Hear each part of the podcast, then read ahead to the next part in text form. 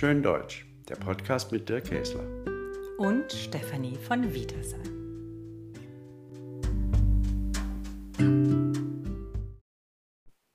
Heute sprechen wir über die deutsche Männermode. Oh nein. Ich weiß, Sie wollten das Thema nicht in unserem Buch besprechen. Ich wollte es unbedingt, denn Ich ich, habe unter der deutschen Männermode viele Jahre gelitten. Ja, ja, schon recht. Ja, aber es ist tatsächlich so, wenn man wie ich lange in Frankreich gelebt hat, gerade in Paris, wo so viele deutsche Touristen rumlaufen, sieht man deutsche Männer 100 Meter gegen den Wind.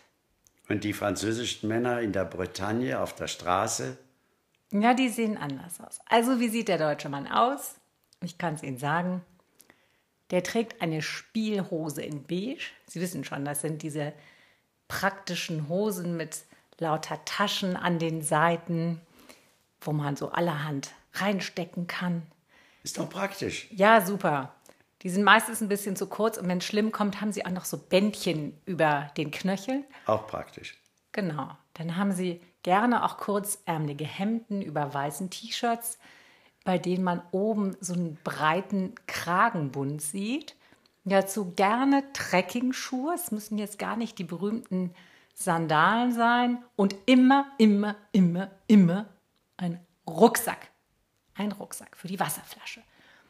Und dann Multifunktionsanorak mit Nanotechnologie eingesprüht. Und wenn es ganz schlimm kommt, tragen Sie den auch über den Smoking. Das könnte ja regnen.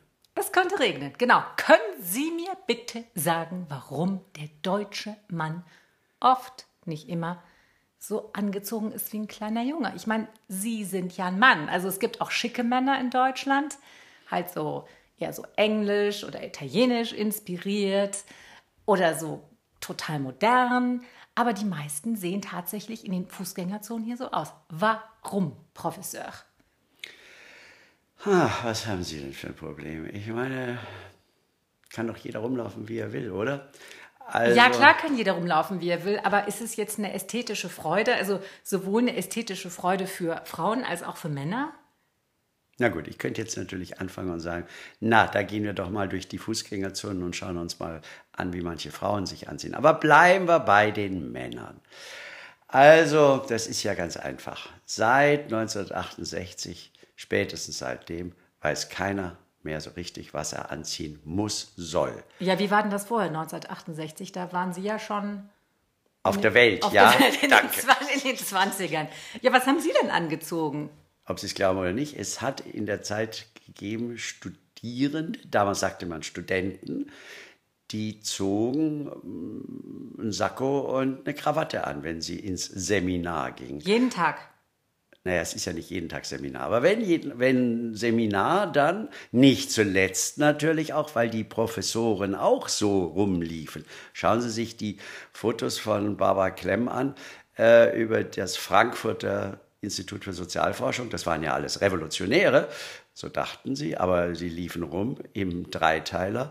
Äh, von Horkheimer wurde immer berichtet, dass der nur ausschließlich Maßanzüge trug. Und so ging der natürlich auch in die Veranstaltungen in der Uni. Und Sie als Student und dann Doktorand, ähm, was hatten Sie an?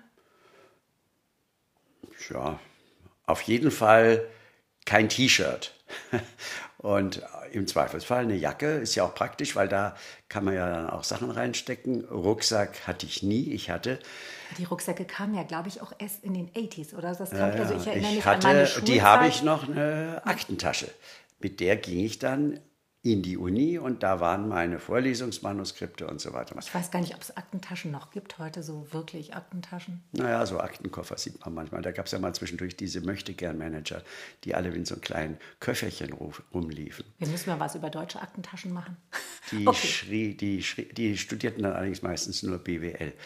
Ähm, ja, und heute. Also, ich sag Ihnen mal, woher das alles kommt. Es sind nämlich die Frauen, die an dieser Misere und an dieser Verwirrung und an diesem Durcheinander die Hauptschultage. Aber Es- wieso das denn, die Frauen? Ich meine, es- Männer können sich doch selber anziehen. Naja, gut, also Männer fangen als kleine Jungs an. Schon mal gehört? Mhm. Also es wird kein Gentleman auf die Welt kommen, sondern das ist ein kleiner Junge und dann kriegt der einen Strampler und dann kriegt er eine Spielhose und dann kriegt der irgendwann die Sachen von der Mama hingelegt. Oder vom Papa. Wir sind Schon. ja in Zeiten der Gleichberechtigung. ja, eigentlich. ja, schon, aber schon Ja, eher Sie die legen Mama. ja Ihrem Sohn auch die Sachen hin. Ja, das ist wahr. Aber es sind schon erstmal die Mütter, die entweder auf dem Flohmarkt alles Praktische einkaufen oder dann doch zu HM oder wohin auch immer gehen, sodass der Junge anständig angezogen ist. So, Ja, aber warum kommen die dann mit 20 so komisch angezogen immer noch raus? in den Spielhosen. Ja, die kommen immer noch in Spielhosen raus. Also, die haben sich an die Spielhose gewöhnt. ja, die haben sich.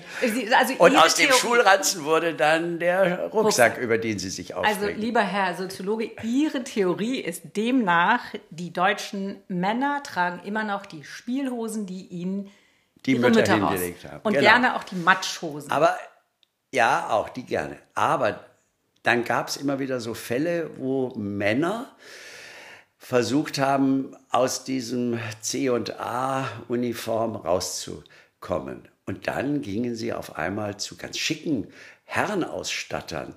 und kauften sich was, und- ein Sultansgewand. Nee, die gingen dann vor, aus eigenem Antrieb, weil sie darüber gelesen hatten, in ein schickes Geschäft, im Zweifelsfall vielleicht sogar in Hannover, und kauften sich einen Anzug von Brioni. Dann wurden sie damit abgelichtet Also Brioni, der italienische. Luxus-Klamottenhersteller. So.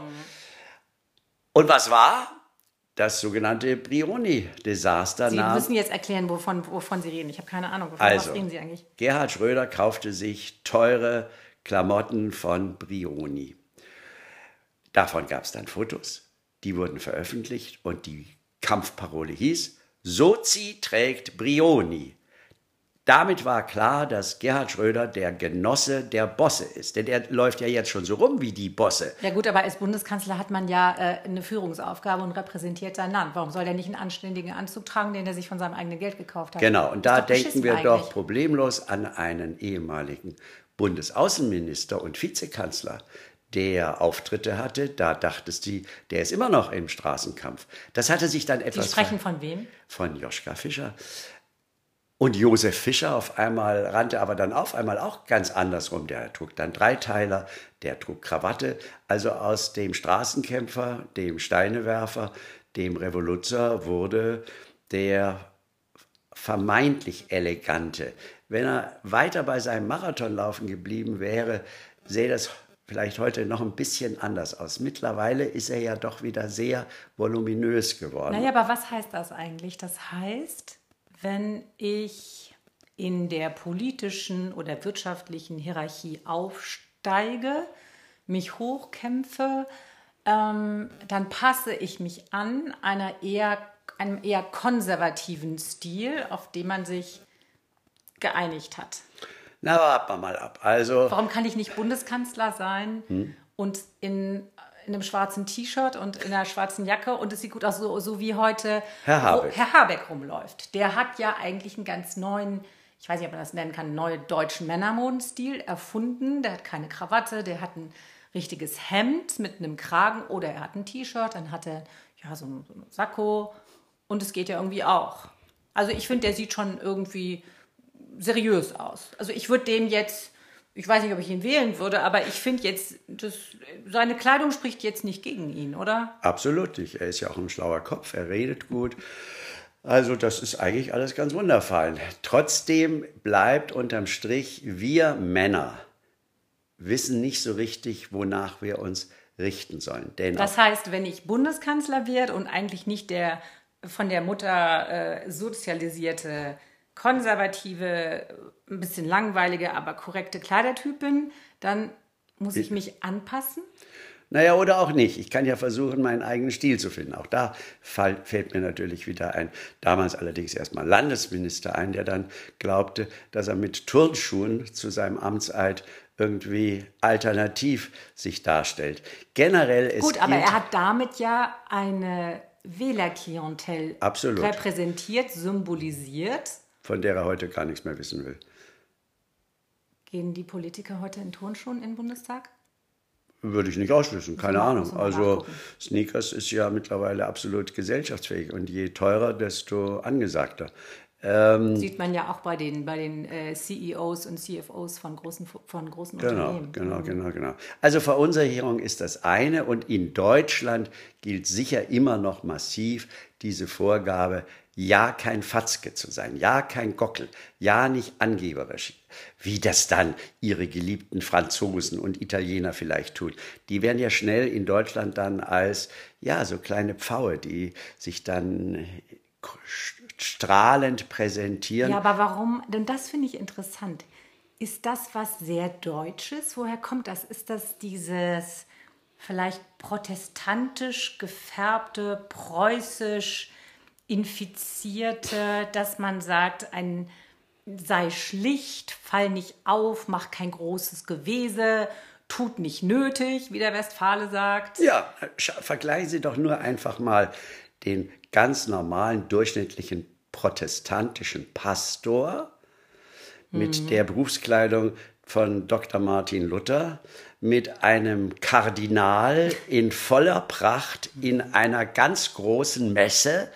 Na, makes a difference. Je nach, je nach äh, Zeit des Kirchenjahrs in äh, Lila, Purpur, lila, Gold. Gold bestickt. Und der Protestant schlägt die Hände über dem Kopf zusammen und Talar. sagt, nein, wie schrecklich, da ist das Bäffchen noch der einzige Schmuck. Also okay, protestantisch, protestantische Tradition gegen katholische Tradition, ja gut, aber wir sind ja mehr oder weniger 50-50 in Deutschland. Also der Protestantismus als alleiniges Erklärungsmuster bringt es ja vielleicht auch nicht so Aber hat ganz. schon seinen Effekt, denke ich mir mal. Und natürlich die Modelle. Die Modelle in den Spitzenfunktionen. In unserem Buch habe ich ja mal versucht, das gegenwärtige Bundeskabinett, nur die Männer, durchzudeklinieren. Äh, Da erzähle ich jetzt nichts, weil das können ja alle nachlesen. Da habe ich dann ähm, über einige den freundlichen Schatten oder Mantel des Schweigens gebreitet. Manche Leute, da will man nicht sich unbedingt zu ihrem Äußeren äußern. Und dann gibt es eben so zwei,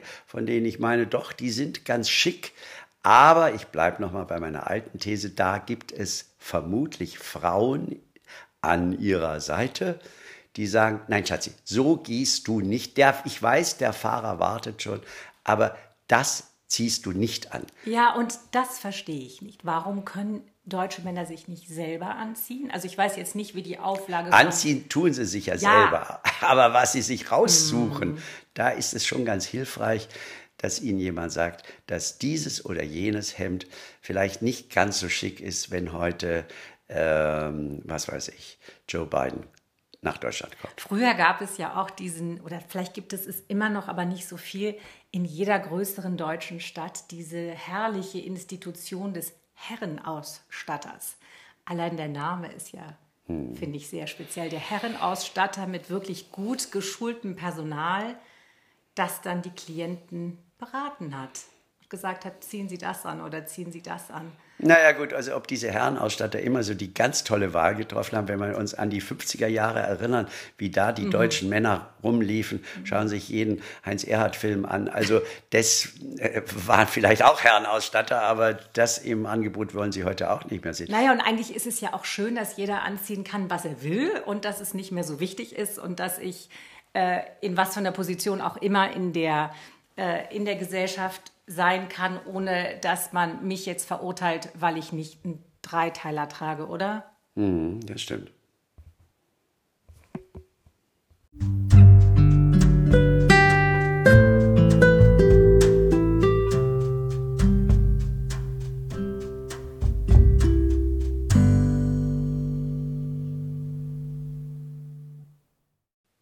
Tja, die deutsche Männermode.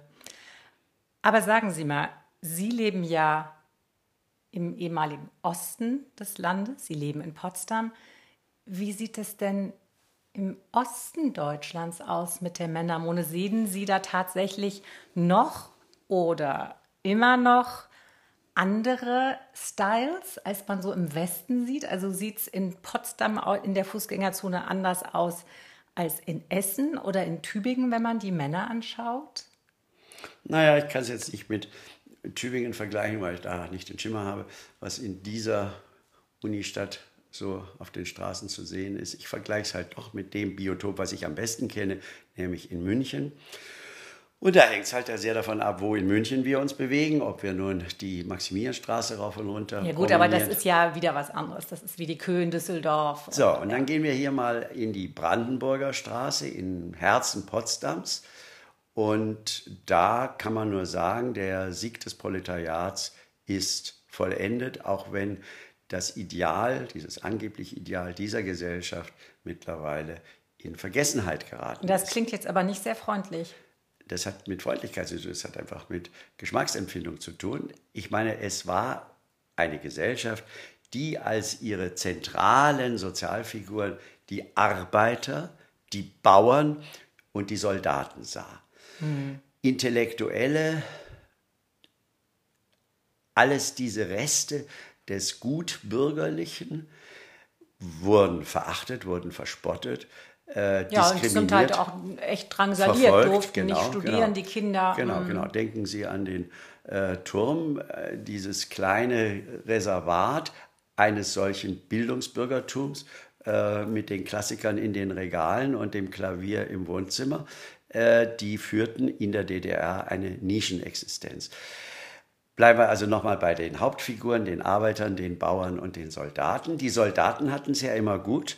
Äh, die konnten in der Uniform äh, als Verteidiger des Vaterlands und natürlich des Sozialismus sich gut präsentieren. Wobei das ja auch total interessant ist, das führt uns allerdings vom Thema weg.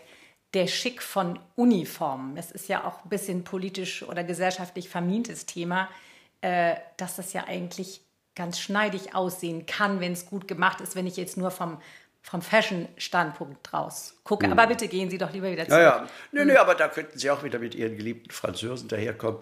Also so französische Offiziere sehen schon mit diesen speziellen runden Käppis ein bisschen schicker aus als diese Deutschen mit ihren ja, keine Ahnung, Schaffnermützen. Also das ist schon. Sie haben ja selber auch so eine getragen, Mann. Ja, ja, nee, hm. ich trug eher Barett. Aber das ist jetzt wieder eine andere Nummer. Also gehen wir auf die Straßen von Potsdam und da siehst du erstens genau das, was Sie vorhin so schneidig kritisiert haben, also diesen beigen, ja, das ist die eine Variante, aber Sie können natürlich auch diesen beigen Rentner-Look nehmen, also ähm, alles so Sandfarben und wir fahren jetzt auf die Kaffeefahrt zu dem Einkauf von Heizdecken. Ja, also, also quasi dieser innere Wandersmann, der immer unterwegs ist, egal ob er nun äh, Bücher kaufen geht genau, oder genau. ins Kino. Aber oder? hier liegt es natürlich auch daran, dass natürlich auch in der DDR sehr klar gemacht wurde, dass das anders als im kapitalistischen Westen es auf die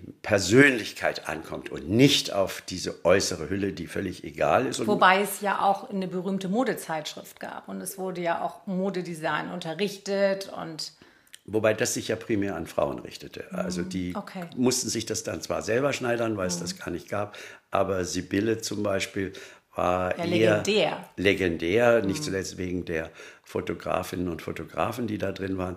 Aber das war nun auch nicht der Mainstream der Frauenmode in der Deutschen Demokratischen Republik. Aber die Männer, wenn sie keine Uniform hatten, mhm.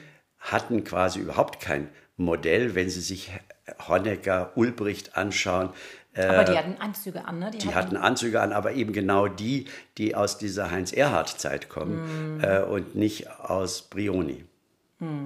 Muss ja auch nicht sein. Muss nicht sein, aber ist natürlich dann schnell auch die ah, veraltet. Erstens veraltet und zweitens natürlich die Stolperfalle, wenn du dann da ausbrichst und wie gesagt, mhm. dann dich wie auch Herr Scharping äh, plötzlich von Herrn Hunzinger einkleiden lässt, dann kriegst du schnell einen auf den Deckel. Da geht es dann nicht nur ums Planschen im Swimmingpool. Gut, oder in den 80er Jahren die, die Regimegegner und Kritiker, die sich dann eben auch eher punkmäßig anzogen oder rockemäßig anzogen. Mhm. Und ja. ja. Mhm.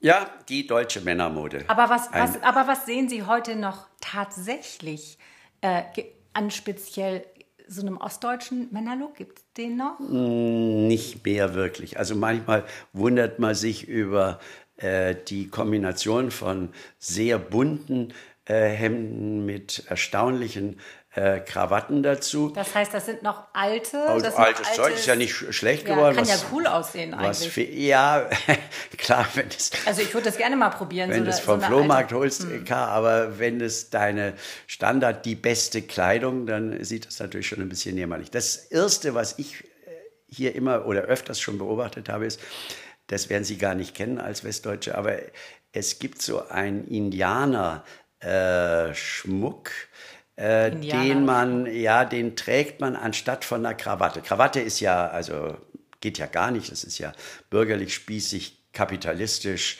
äh, ja, gar nicht. Also Krawatte ist, ja, ja, Bosse und, und Kapitalist.